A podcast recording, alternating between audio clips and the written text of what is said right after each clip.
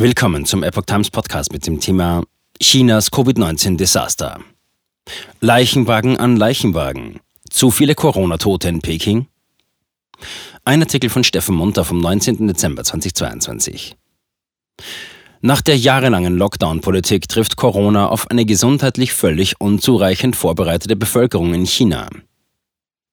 Aufgrund jahrelanger Null-Covid-Politik mit Lockdowns und Quarantänelagern ist die chinesische Bevölkerung denkbar schlecht auf den derzeitigen Ausbruch des Coronavirus vorbereitet. Neben dem unvorbereiteten Immunsystem sind die nicht genug getesteten chinesischen Impfstoffe gegen Covid-19 ein großer Risikofaktor.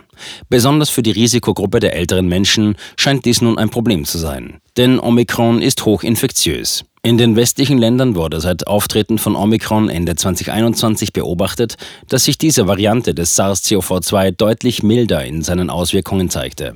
Allerdings könnte dies in China völlig anders laufen, glaubt Dr. Anthony Fauci, ehemals Leiter des Nationalen Instituts für Allergien und Infektionskrankheiten der USA. Zitat: Sie werden eine Infektionswelle haben, die sicherlich mit einem gewissen Schweregrad der Erkrankung einhergehen wird.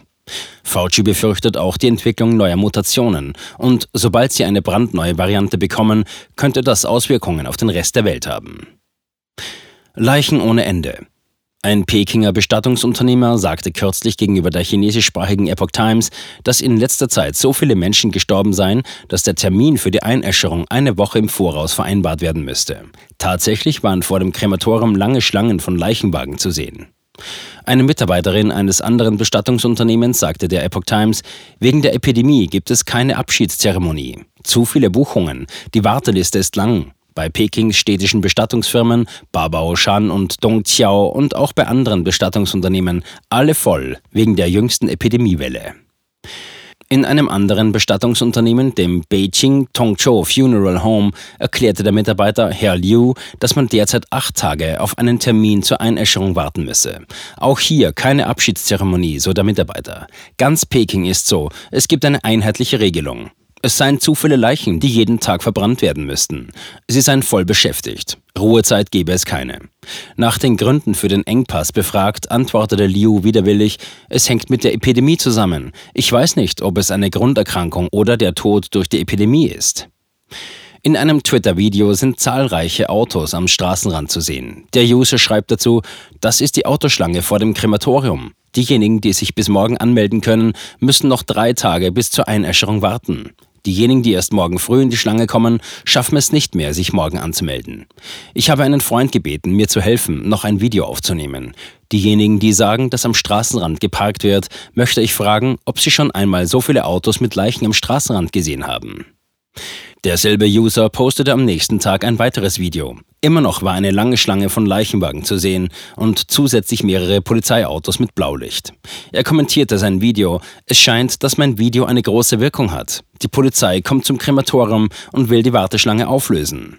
Der Internetnutzer meinte zu dem Fall, das Extremste an der kaiserlichen Hauptstadt Peking sei es, dass man nun entscheiden müsse, ob ein Familienmitglied an einer Corona-Infektion oder an einer Lungenentzündung gestorben sei.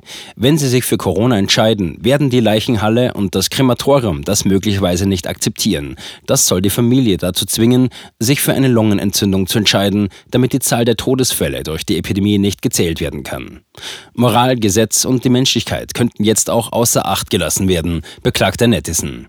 Nach Angaben von Radio Free Asia, RFA, vom 14. Dezember gibt es in Peking zwölf Bestattungsinstitute mit insgesamt 90 Öfen.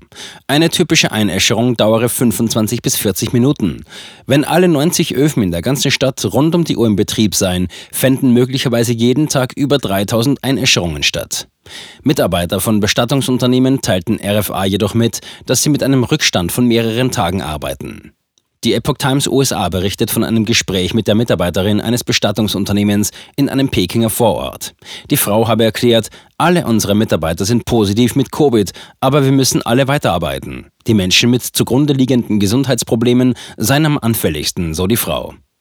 Das kalte Wetter in Verbindung mit der Covid-Infektion ist der Hauptgrund für den plötzlichen Anstieg der Todesfälle.